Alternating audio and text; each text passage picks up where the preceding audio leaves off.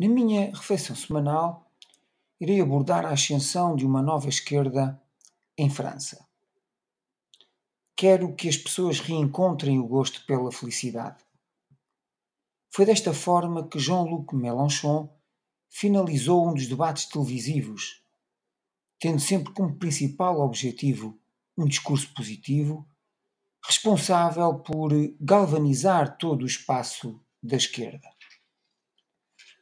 O surgimento da França insubmissa configura no presente um grande desenvolvimento na política francesa.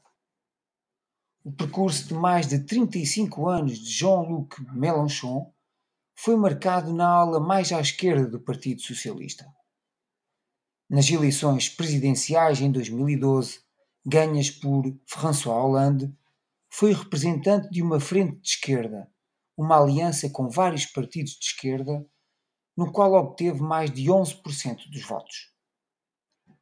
No avanço para a candidatura presidencial em 2016, sem ter em conta os seus legítimos parceiros, abriu espaço para a emancipação de uma narrativa populista para muitos, que contempla a unificação do povo para além das diferenças de classe, raça ou género.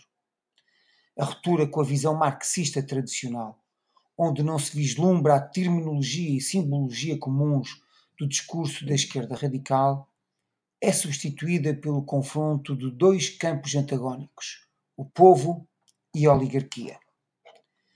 A França insubmissa não é um partido, mas antes uma massa de cidadãos.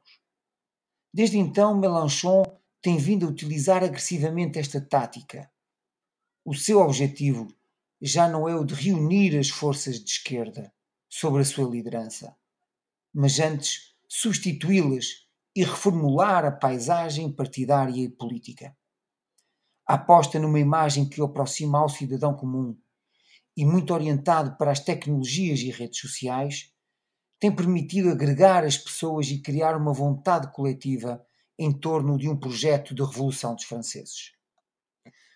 O seu posicionamento quanto à obrigatoriedade de revisão dos tratados europeus, que poderá ditar o afastamento da França da União Europeia, e a ideia de uma nova República Francesa, a sexta, confere-lhe o pozinho populista que não se encontra no seu programa económico, keynesiano, com uma ênfase interessante nas questões ecológicas. O resultado das eleições legislativas francesas pode expor as fragilidades do semipresidencialismo de tipo francês, no qual os conflitos institucionais nem sempre são bem resolvidos, podendo favorecer o presidente ou primeiro-ministro, o executivo ou o legislativo e um ou vários partidos políticos. Mas quem sairá sempre a perder é o país a todos os ouvintes da Voz do Marão, o resto de uma boa semana.